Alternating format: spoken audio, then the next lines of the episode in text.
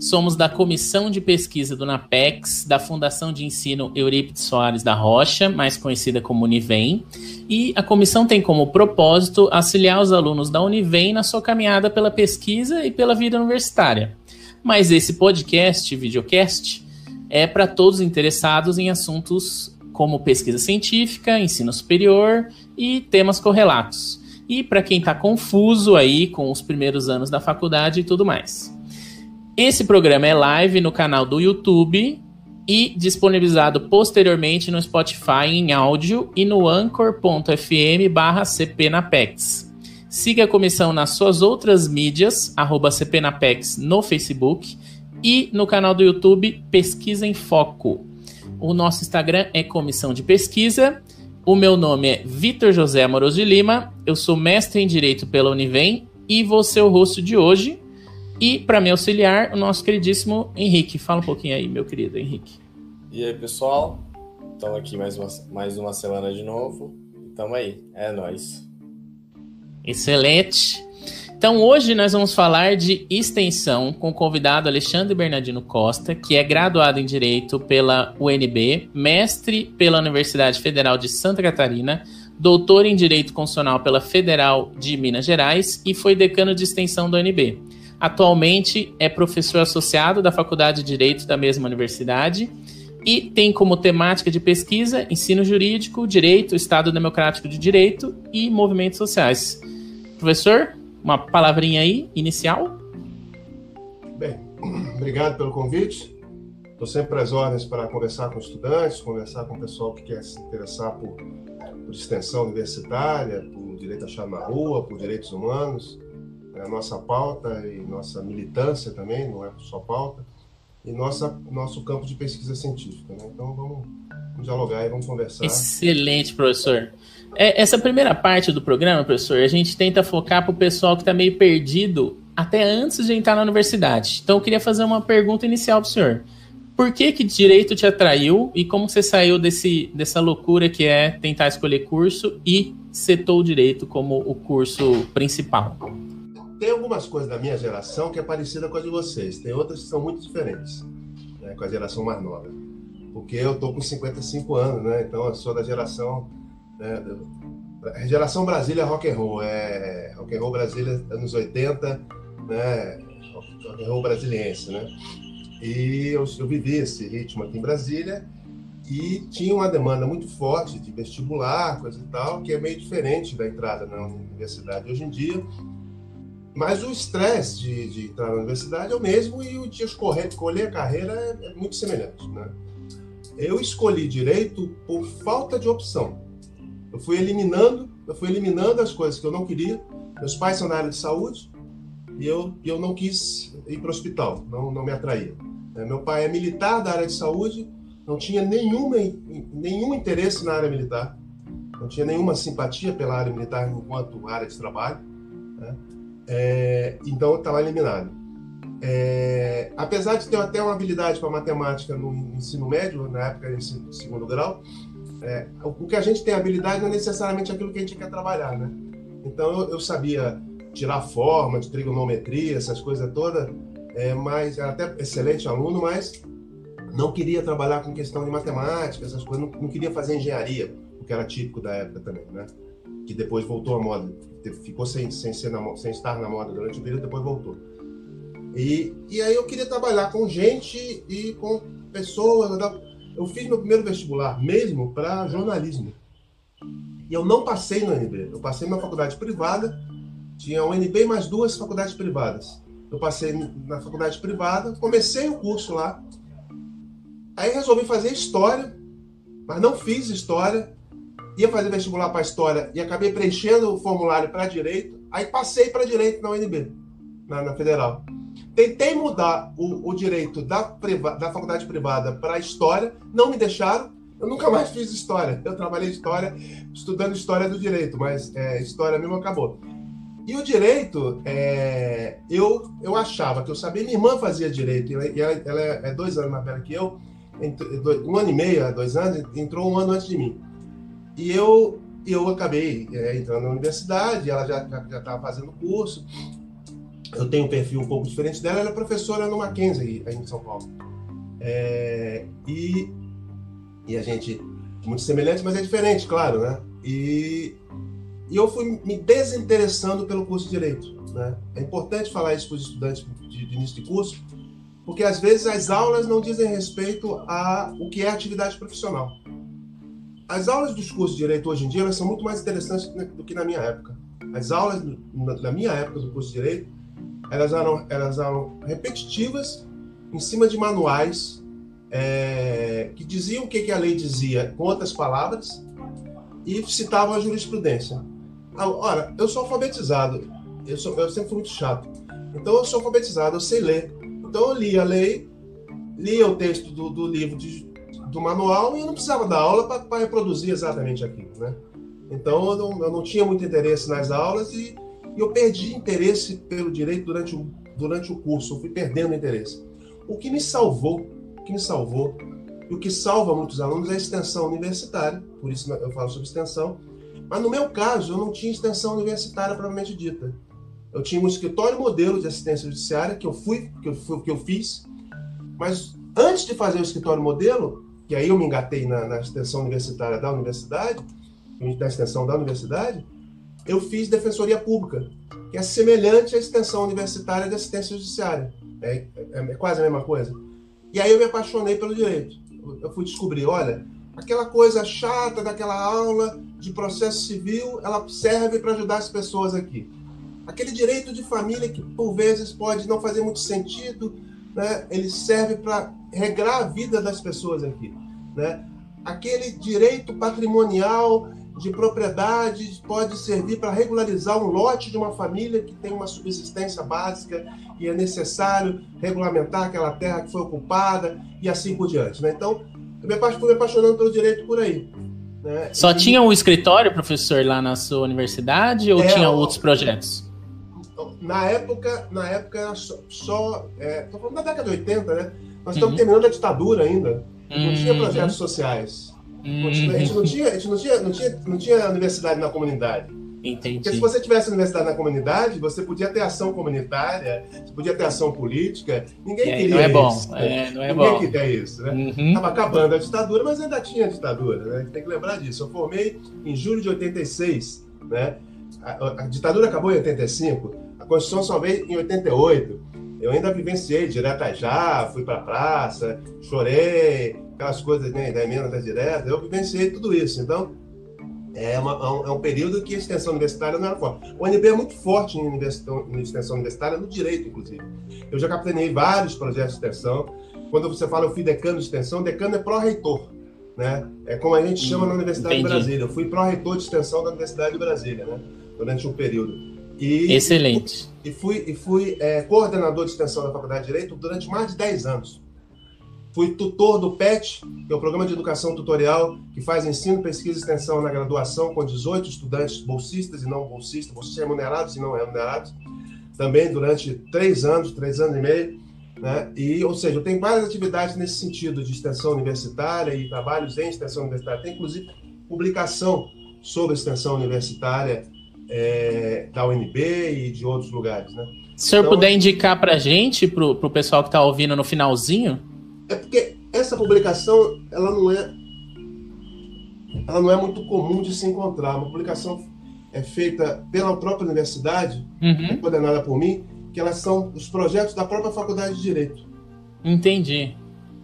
É, então vamos, vamos, se eu puder engatar aí, professor, nessa mesma temática, o uhum. que, que, é, que, que é extensão? Então, vamos explicar para a galera, depois a gente volta para falar de pesquisa, mas o que, que é extensão? Eu gosto muito da, da definição que o, o, Paulo Freire dá sobre extensão universitária, que é, que é o processo de comunicação que se dá entre a universidade e a sociedade, e a comunidade em geral.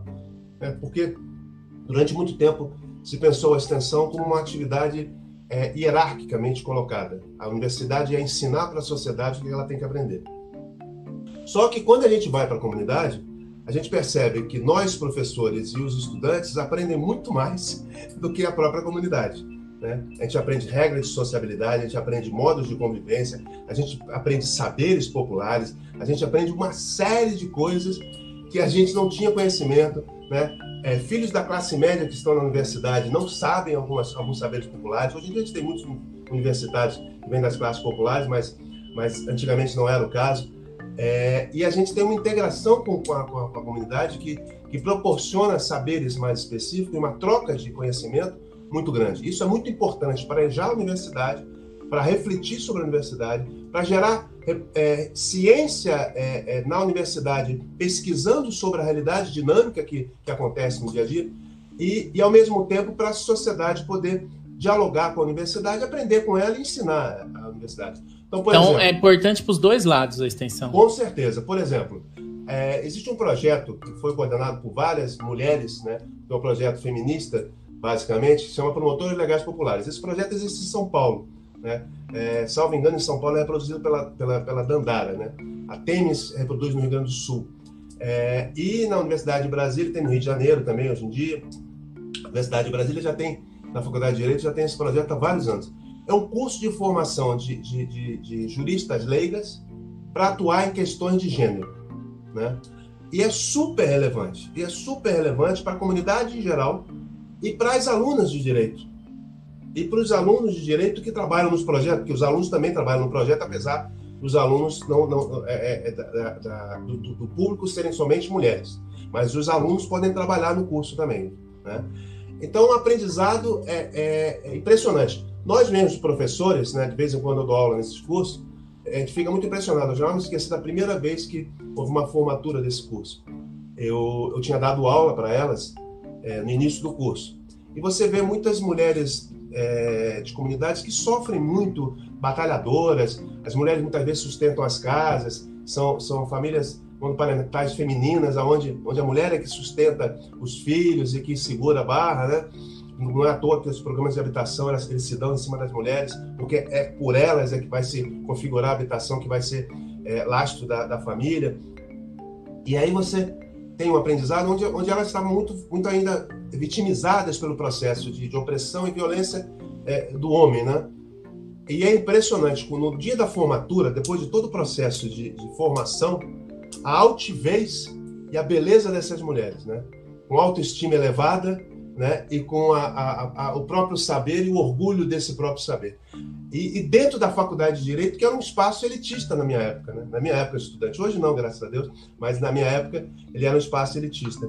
Então é muito, é, é foi, foi, foi, é, é uma coisa muito bonita de se ver a formatura desse, desse, dessas promotoras. é uma ferramenta de promoção, então, para essas mulheres? É uma ferramenta de empoderamento, de empoderamento, empoderamento mesmo. Excelente. Professor, como que as universidades em geral, então o senhor falou que teve uma mudança aí na UNB e no curso de Direito da UNB, como que as faculdades em geral tratam extensão, o que, que é o normal de se pensar extensão, e tem como mudar isso, tem como caminhar para uma coisa mais...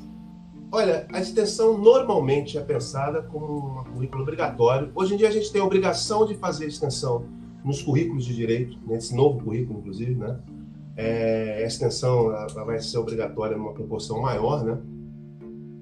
E normalmente é pensada dessa maneira: é uma assistência judiciária, é uma coisa feita de cima para baixo, você vai levar um conhecimento para a comunidade.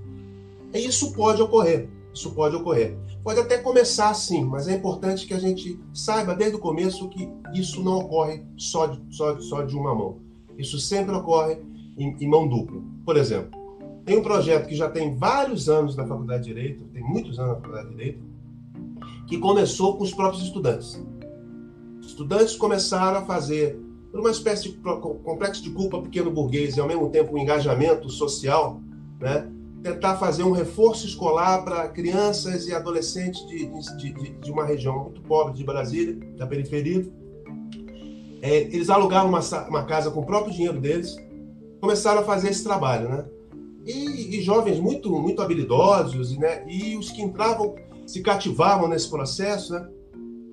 Eu era coordenador de extensão, e vieram pedir dinheiro para uma, uma, uma, situação. Eu falei, olha, vocês estão fazendo a coisa autonomamente. Vocês têm que se inscrever como projeto de extensão institucional da universidade. Tem que ter coordenação de professores, coisa e tal, né? E tem que ter um lastro. Vocês podem pedir ajuda na faculdade de educação. Eu conheço professores que trabalham com isso. Né? Ah, professor, o senhor ajuda a gente? Eu ajudei e dei o pontapé inicial. Jamais quis tomar a frente.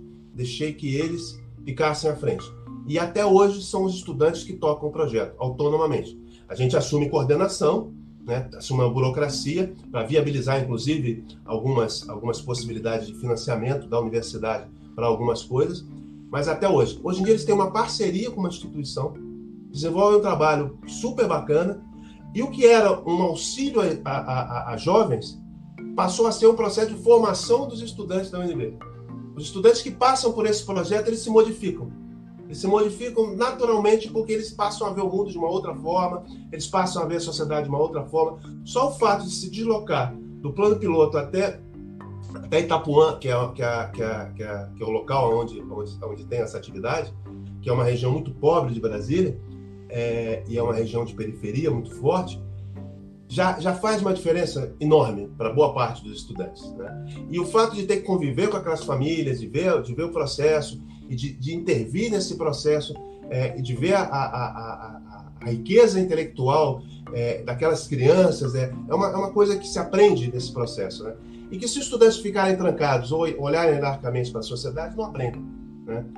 É, a gente tem inúmeros exemplos. É, por exemplo, tem um, tem um projeto que já terminou faz muitos anos, eu tenho muito orgulho de ter participado dele, que é um projeto que ajudou na fixação de moradores é, de, uma, de, um, de, um, de um antigo acampamento da construção de Brasília, que tinham ficado naquele lugar. Né?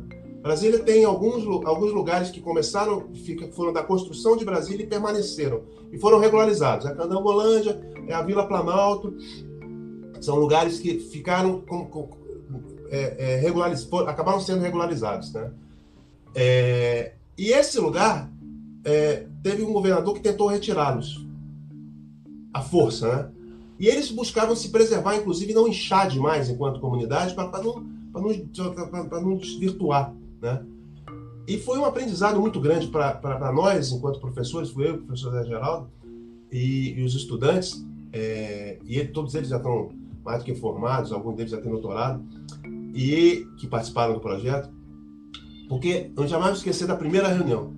de uma liderança comunitária, João Almeida, é, que uma experiência, uma experiência muito grande como, como liderança comunitária, mas um cara jovem, né? um pouco mais velho que eu, à época, né?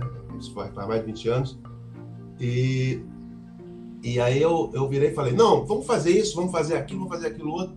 Aí o João me interrompeu e falou, professor, Vamos marcar uma outra reunião? Ah, ótimo. Pô, mas, mas por, que você quer marcar uma outra reunião? Não, é porque a gente quer reunir só entre a gente primeiro para conversar com vocês o que a gente quer que vocês façam. A partir do que a gente decidir. Aí eu enfiei minha viola no saco, calei minha boca e voltei para a reunião seguinte para escutar. Boa parte do que eles falaram, que eles queriam, era o que eu tinha pensado. E boa parte também não. Era novidade, porque eu não tinha pensado, não sabia das necessidades dele. Mas foi um, foi um dos primeiros aprendizados muito fortes que eu tive na extensão. Para e escuta. Né? Escuta, escute a comunidade que está vivendo a carência do direito na sua pele. Né? Professor, o senhor mencionou alguma coisa aí que eu achei extremamente interessante. A primeira faísca de um projeto de extensão, então, pode vir de professor, mas também de um, de um aluno. Qual foi a sua experiência nesse sentido aí? Com certeza, tem várias experiências onde os, os estudantes é que iniciam. Você quer ver? Ó, a, a, revista dos estudantes, revista dos estudantes, não é a faculdade, é dos estudantes, é um projeto de extensão de estudantes. Não é um projeto de extensão comunitária, mas é um projeto de extensão. É de pesquisa e extensão, né? É, eu já não me esquecer, tem o, o, o Zé, que é um, um, um, estudante à época, né? Hoje em dia é um advogado já reconhecido aqui no Brasil, e era um estudante, ele virou para mim, professor, você ajuda se precisar de, de, de, de auxílio, coisa e tal? Eu era coordenador de extensão. Ah, claro, claro, vamos dar uma força. Aí deu uma força, conversei com ele, coisa e tal. Eu falei, mas só que você não vai precisar da minha ajuda, não. Só você procurar OAB, procurar não sei o quê, coisa e tal. Aí ele foi atrás e conseguiu o financiamento. Aí no final ele virou para mim, é, eu só precisava de incentivo moral mesmo. Obrigado. Aí montou a revista e hoje em dia a revista funciona até hoje, a revista dos estudantes. Isso já faz mais de 20 anos também. Né? O que, que o senhor acha que é esse, que, que esse. É o incentivo moral é o que falta, então, para para avivar essa. O que falta, o que falta é, é, é, é, o estudante saber que existe a extensão universitária.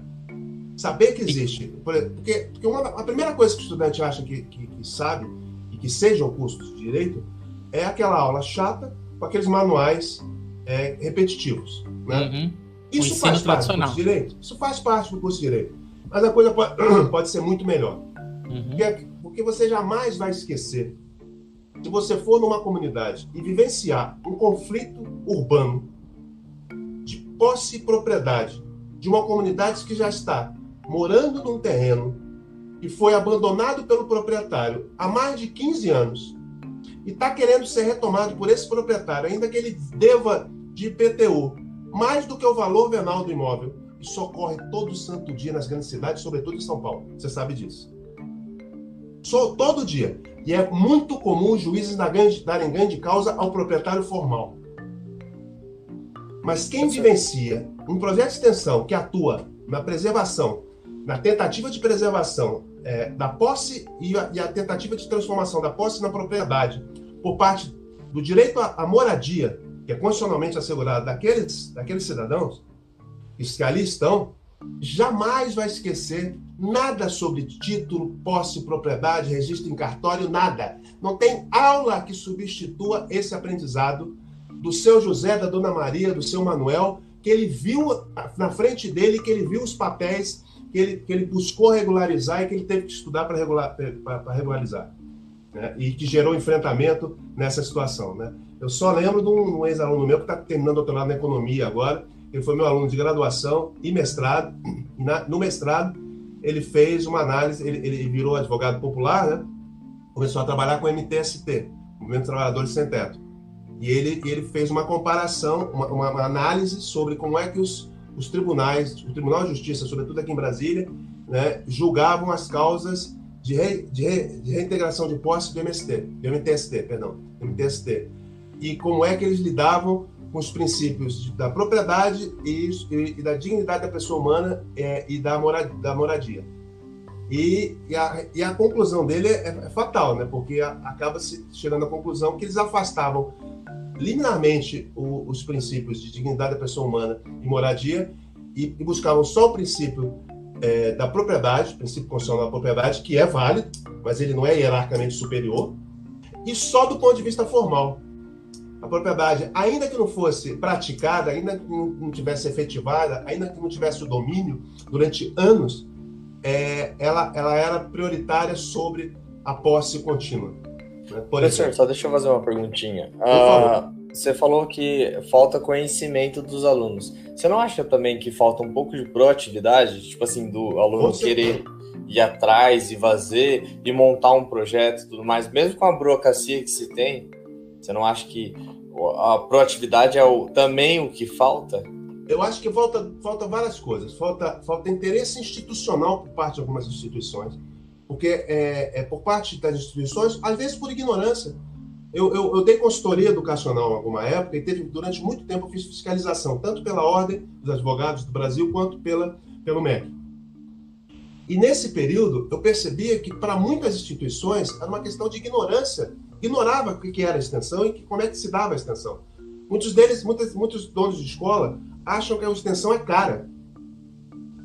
Né? E a extensão dá resultados maravilhosos sem ser cara, inclusive resultado de marketing. Inclusive dá resultado de marketing que, as, que, que os caras não se dão conta. Mas, mas falta, por parte de duas, de duas, de duas pontas, falta é, proatividade por parte do estudante, deixar de ser aquele estudante é, passivo que está esperando o conhecimento vir e as, as regras virem para poder concluir o curso, e falta também por parte dos professores. Porque para nós, professores, também é muito incômodo fazer extensão quando a gente tem duas demandas básicas. A sala de aula, sobretudo nas instituições privadas, e na pós-graduação, a publicação em revistas qualificadas, revistas com qualis, A, um, um de preferência, mas revistas qualificadas, com qualis. Né? E você pode pontuar, e aí qualifica o programa e te qualifica também. Né?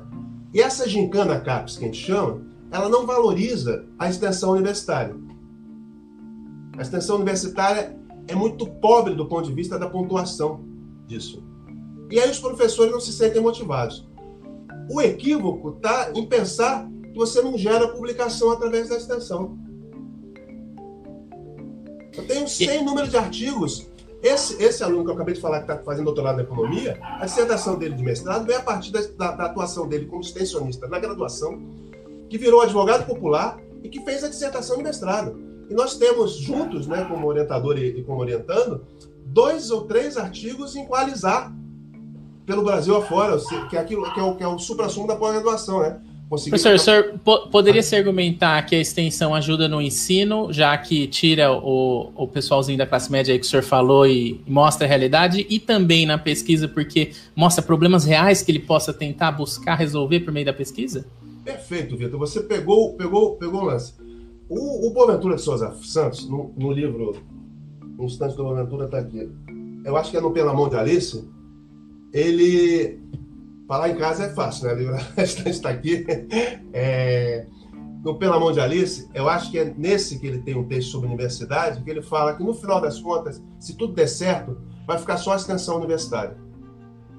Porque na extensão universitária você faz pesquisa e ensino junto. O tempo que eu fui tutor do PET, do Programa de Educação Tutorial, que é um programa da CAPES, deve estar acabando com, com, esse, com essa proposta governamental de suprimir verba e tudo mais é, no tempo que eu fui tutor, a gente fazia ensino, pesquisa e extensão juntos.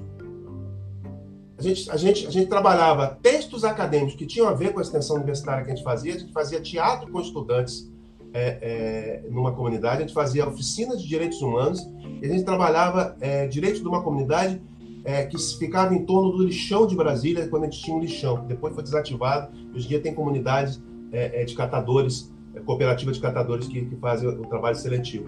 Mas era, mas era um lixão. E, e a gente fazia esse trabalho nessa, nessa comunidade que se chama estrutural. Né? E os alunos iam para a estrutural todo sábado e dia de semana também, para lidar com os jovens, para lidar com a comunidade, para fazer oficinas. Assim, agora, para fazer uma oficina de direitos humanos, ele tem que estudar direito constitucional.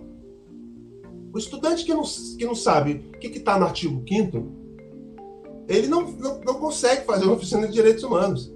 O, o, o estudante que não, que não compreende o, o que, que é uma oficina, ele não, ele não, não aprende como é que você trabalha uma dinâmica popular, ele, ele, ele chega numa comunidade, ele é engolido pela comunidade sem saber o que fazer. Né? Então, o aprendizado, ele tem que pesquisar antes, ele tem que refletir, refletir sobre o que aconteceu depois, e de preferência publicar sobre o que aconteceu depois, e, de preferência, dar uma satisfação para a comunidade sobre a publicação dele. Né? Porque a, a, comunidade não é, não é laboratório só, não é, não é ratinho, né? Professor, uma pergunta. Como que o senhor faz uma manutenção? Quer dizer, como, quais são as preocupações para manter um projeto vivo? O que, que ele precisa? Qual que é o adubo ali? Você tem que ter uma equipe de, de estudantes que seja renovada o tempo inteiro. Os estudantes se formam, né?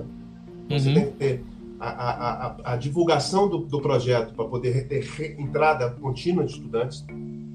Você tem que ter uma ponte com a comunidade que seja forte, a depender do trabalho que você tenha com a comunidade. Então, você tem já, já ter um laço com a comunidade, que é construído e vai ganhando sedimentação à medida que você tem o trabalho.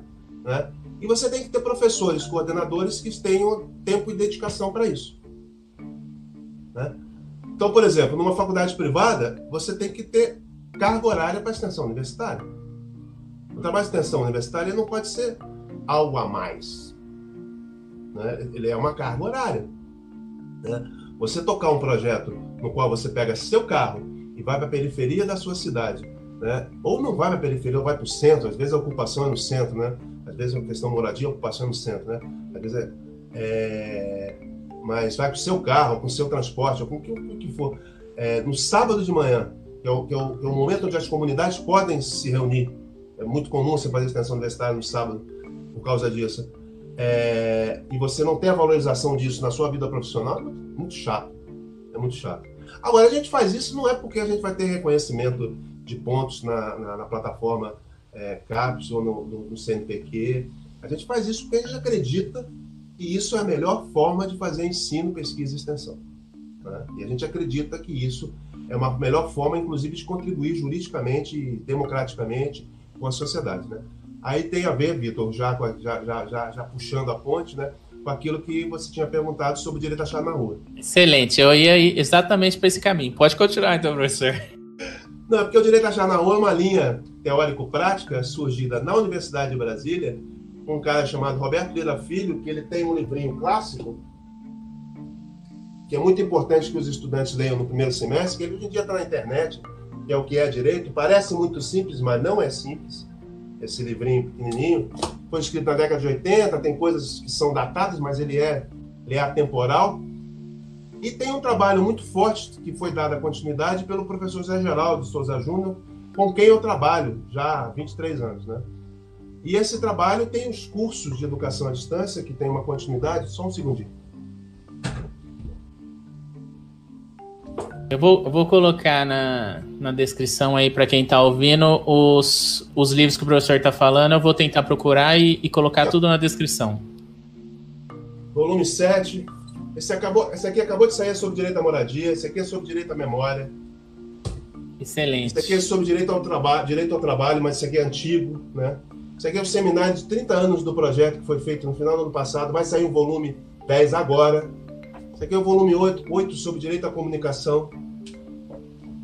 Qual que seria a ideia, professor, Isso aqui do é o... direito achado na rua? Qual é essa, essa teoria indica que o direito é o quê? Para quê? O direito, é, é, o direito achado na rua, na realidade, foi uma expressão que o, que o Lira Filho pegou é, é, do Marx, né? que Marx falou, Kant e Fichte vivem no mundo da lua, preferem buscar as coisas no mundo da lua. Eu prefiro trabalhar com as coisas que eu encontro aqui no meio da rua. Né?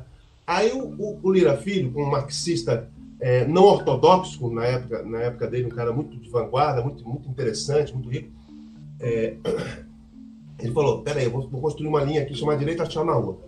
O Zé Geraldo, ele na realidade construiu a nova escola jurídica brasileira e deu o nome para a companheira do Zé Geraldo, professora Nair Bicalho, chama Nair, Nova Escola Jurídica Brasileira. Mas o Zé Geraldo teve uma demanda do movimento popular para construir um fascículo que fosse um curso de extensão e ele deu o nome de Direito na Rua. Só que esse primeiro volume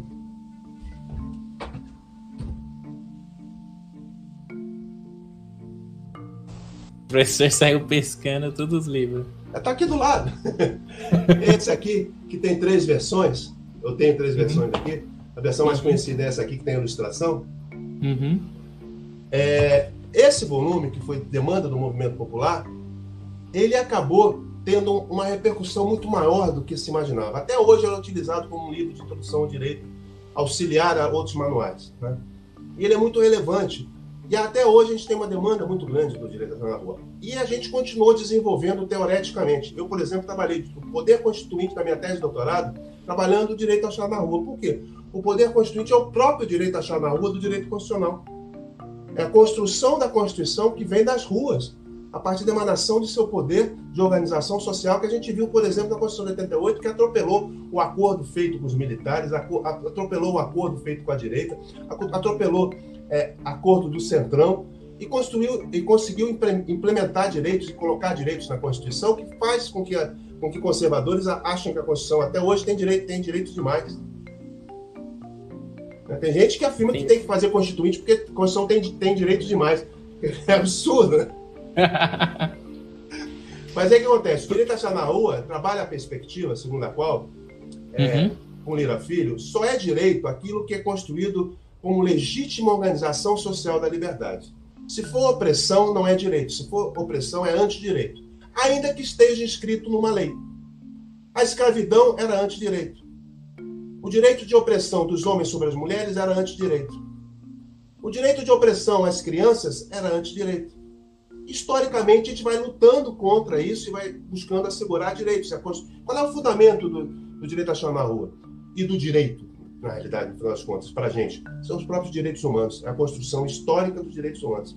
Direitos humanos não estão na metafísica, direitos humanos não estão numa, numa carta só, direitos humanos estão na construção histórica que a sociedade faz deles continuamente e cotidianamente.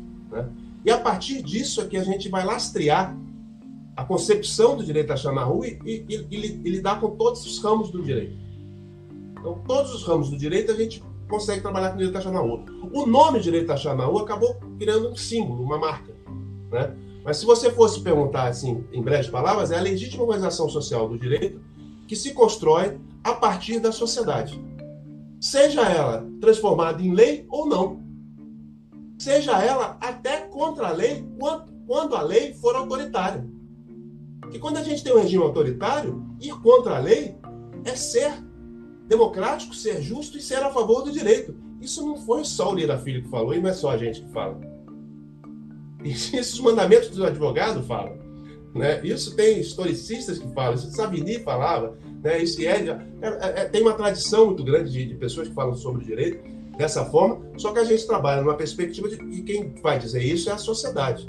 Né? E a sociedade vai dizer isso democraticamente. Ah, professor, então linchamento é, é, é direito a achar na rua? Não. Linchamento não é a organização social da liberdade.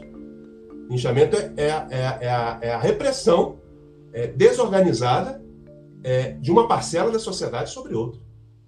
Não tem nada a ver com a organização da liberdade. Assim, e a ligação com a extensão aí, professor, porque você vai direto no, no coração Exatamente. do direito a gente vai, tá a gente vai direto na sociedade, como uhum. extensão universitária, para perceber a construção desse direito. Hum. Quem constrói o direito à moradia de uma comunidade é, que ocupa um prédio que está há 20 anos parado no centro de São Paulo, por exemplo, onde você tem o Estatuto da Cidade que permite que o prefeito de, de, de, é, é, desaproprie é, um prédio depois de quatro anos, não precisa de 20 anos, depois de quatro anos ele pode desapropriar, se não estiver cumprindo sua função social. Né? Mas é uma comunidade que se organiza, é, moradores de, é, é, em situação de rua acabam ganhando dignidade só de morar naquele prédio, antes de, de, ter uma configuração. Eles ganham dignidade só de se organizar, só de ter cozinha coletiva, de ter organização de água, só de se organizar enquanto prédio, eles ganham dignidade. Quem já passou por uma comunidade dessa sabe o que eu estou falando. Né? E aí você vê, vê essa comunidade construindo o seu direito à moradia e o seu direito a participar da luta e dessa cidade. Passa a ser direito à cidade também. Não é só direito à moradia, passa a ser direito à cidade. Né? É, por que é que aquele, que aquele cara que é dono do capital pode ser dono do prédio inteiro e eu não posso ser dono do, do, do, do pedacinho aqui? Né? E o dono aqui não é dono propriedade para ter valor de troca, é dono para uso, é dono para poder morar, que é o que está previsto na Constituição. Né? E é, e é por isso que o fundamento são os direitos humanos. Né? A gente não está trabalhando isso numa lógica expropriatória, a gente está trabalhando isso numa lógica construtiva de inclusão permanente. Então eu vou, eu vou, tentar identificar como é que esse movimento social constrói isso. Por isso que o protagonismo se dá pelos movimentos sociais. Quem é que consegue construir a igualdade entre, entre homens e mulheres? Os homens? Não, o movimento das mulheres. Historicamente sempre foi. Foi o movimento das mulheres que conseguiu o voto, foi o movimento das mulheres que conseguiu o divórcio, é o movimento das mulheres que conseguiu a, a igualdade na Constituição. O movimento das mulheres é que vai, ter, vai conseguir a possibilidade do aborto. É, a, a, o movimento das mulheres é que consegue a igualdade entre homens e mulheres em salários e assim por diante. É o movimento Justo. negro é, é, é vai esperar alguém propugnar por igualdade racial que não sejam os próprios o próprio movimento negro? Não, ninguém vai, vai fazer isso. Então a, a ideia da universidade é entrar aí e auxiliar de alguma maneira esse, esse movimento. Interagir, seja, porque a gente aprende interagir. um monte, não dá nem para dizer que a gente vai auxiliar, a gente vai aprender, então a gente vai interagir, se puder vai ajudar. Entendi. Professor, eu acho que eu já entendi mais ou menos pela sua fala, mas eu quero fazer a pergunta. O que, que a pesquisa mudou na sua vida? Todos esses anos, o que, que alterou? O senhor falou que na, no começo a sua universidade, como o senhor fez, era focadíssima no ensino, e um ensino meio positivo, né? A busca dos manuais. Conforme o senhor foi pesquisando, o senhor da extensão o senhor já falou como mudou, mas e a pesquisa? O que, que mudou? O que, que alterou a sua visão? A pesquisa, junto com a extensão, ela te abre para o mundo, porque ela ela gera, gera reflexão permanente sobre as possibilidades de construção do direito. Né? Então, então, por exemplo, eu fiz, eu, fiz, eu fiz meu mestrado em Santa Catarina, quando Santa Catarina era um polo de teoria crítica do direito. Né? E aí eu chego lá e, e começo a, a trabalhar os pressupostos teóricos da construção do direito. E vou rever esses pressupostos teóricos. Aí o mundo se abre. O mundo se abre. Né? Aí depois eu vou fazer direito constitucional. Eu vou trabalhar uma reflexividade no direito constitucional do autor e destinatário desse direito constitucional, que é o próprio povo e que é o sujeito desse direito constitucional, que eu tenho que construir o tempo inteiro, num processo de participação democrática permanente, porque não é só em eleição que tem participação democrática. Né? E aí eu tenho que ter teoria e tenho que ter aprofundamento teórico para poder gerar enfrentamento, inclusive político, para poder, poder, poder, poder avançar. Né? Então, quando, por exemplo, quando, quando vem é, alguém dizer não, a gente conseguiu uma maioria na eleição, a gente vai suprimir direito. Não, não vai não. Negativo. Não é assim que funciona. Historicamente, a gente evoluiu, a gente conseguiu garantir direitos. Não é porque eventualmente você teve uma, uma maioria que você pode suprimir direitos que foram estão inscritos na Constituição. Não é assim não, meu irmão, não é assim não. Aí a gente tem um lastro de conhecimento e tem um lastro de luta popular para poder gerar esse enfrentamento. Esse momento que a gente está vivenciando, Vitor, é muito grave. A gente está negando a ciência em todos os campos, inclusive no direito. A idiotia é graça.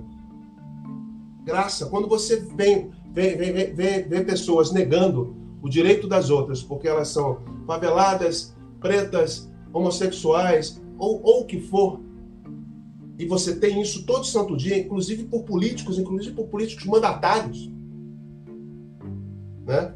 Você tem a negação do direito mais básico, né? E assim, e você está negando a ciência, porque quando você está dizendo que você tem o direito disso porque você ganhou uma eleição, você está negando a ciência mais básica, que é a participação democrática que está prevista cientificamente no direito. O direito já disse isso em todas as suas esferas, na América Latina, nos Estados Unidos e na Europa todinha. Todo direito constitucional já disse isso. Não há teoria constitucional que diga o contrário. Nem Carl Schmitt diz isso. então, assim, a gente tem que gerar esse enfrentamento. Né? E o direito a achar na rua está aqui para isso, para poder trabalhar com, com a população, para poder gerar esse enfrentamento. Né? O empoderamento eles mesmos vão, mas, mas a gente vai trabalhar e vai aprender com eles. Excelente, professor. Se o senhor puder deixar uma mensagem, professor, porque tem muita gente que fica no meio do caminho, seja na extensão, que os projetos não, não se realizam, seja na pesquisa, porque, ou porque o orientador não, não gostou muito dele, ou porque ele não gostou muito do tema. O que, que o senhor acha que, que, que poderia levar essa pessoa para frente? Talvez espelhando na sua experiência, uma mensagem aí para a galera perdida. Eu vou dizer da minha experiência, não pessoal, vou dizer da minha experiência como professor que já viu isso é, eu dou aula há 27 anos, né? Então, eu já vi isso 200 mil vezes, né? Assim, é, a gente veio aqui para várias coisas. Uma delas é para se divertir. Né? E para se divertir fazendo o que a gente gosta no trabalho. A gente não vem aqui para sofrer trabalhando. Essa ideia de que sofrimento no trabalho é muito, é muito, é muito uma religião, religiosidade no trabalho. Eu não gosto disso, não. O trabalho tem que ser para se divertir, para a gente construir coisas. Né? E se você está afim de fazer uma coisa, corra atrás disso de boa. Independentemente. Então, por exemplo, acabou de ter processos seletivos para mestrado e doutorado recentemente aqui no curso de pós-graduação de Direitos Humanos e no curso de Direito. Né? Eu tenho ex-alunos e colegas né, que, que, fazem coisa e tal, e alguns não conseguem passar e ficam felizes mesmo não passando, outros conseguem passar, alguns, não, alguns ficam frustrados. Aí eu falo, gente, o projeto é seu. O projeto não é o curso, o projeto é seu corra atrás desse projeto, que é sua vida, e vá, e vá ser feliz. Então, assim, o que, que eu falo com o estudante é, que está nesse, nesse, nesse período? Acredite nos seus sonhos. Porque, assim, Roberto Aguiar, que é um jurista que eu faleceu ano passado e que eu era muito ligado, Roberto é um, é um cara muito especial, trabalhava a teoria crítica do direito, ele, ele, é, ele é coautor do, do volume 2, o organizador do direito do volume 2, do Direito a Achar na Rua, Roberto, é, ele falava, Alexandre, os estudantes de direito, de vez em quando, eles entram com olhos brilhando e saem com os olhos opacos. Perde o brilho nos olhos. Né? Qual é o conselho eu posso dar? Eu não posso dar conselho nenhum em termos de, de caminho a ser reproduzido, mas não deixe perder, não deixe alguém tirar o brilho dos seus olhos. Né? E o brilho dos seus olhos não está fora da universidade, está dentro da universidade também, está na tua vida inteira vai estar dentro da universidade também, no ensino, na pesquisa, na extensão. Né? Vamos buscar esse brilho nos olhos, fazendo ensino, pesquisa e extensão com qualidade, com profundidade e com felicidade. Excelente, professor. Foi uma boa mensagem, professor. Então, é, encerrando aqui, o senhor tem últimas palavras, professor? Não, estou mais satisfeito. Obrigado pela oportunidade, Vitor. Excelente. Então, é, agradecendo aí todos os nossos ouvintes, a equipe, o meu queridíssimo co-host, o Henrique, o Pedro, que está no apoio técnico, os outros membros da CP Napex, ao nosso convidado, o professor Alexandre. Eu espero que todos vocês tenham curtido o nosso papo aqui. A nossa redes são CPNapex no Facebook, Pesquisa em Foco no YouTube e Comissão de Pesquisa no Instagram. Fiquem atentos que postamos várias coisas de interesse para quem está na universidade e para quem é pesquisador em geral. É isso. Valeu. Falou.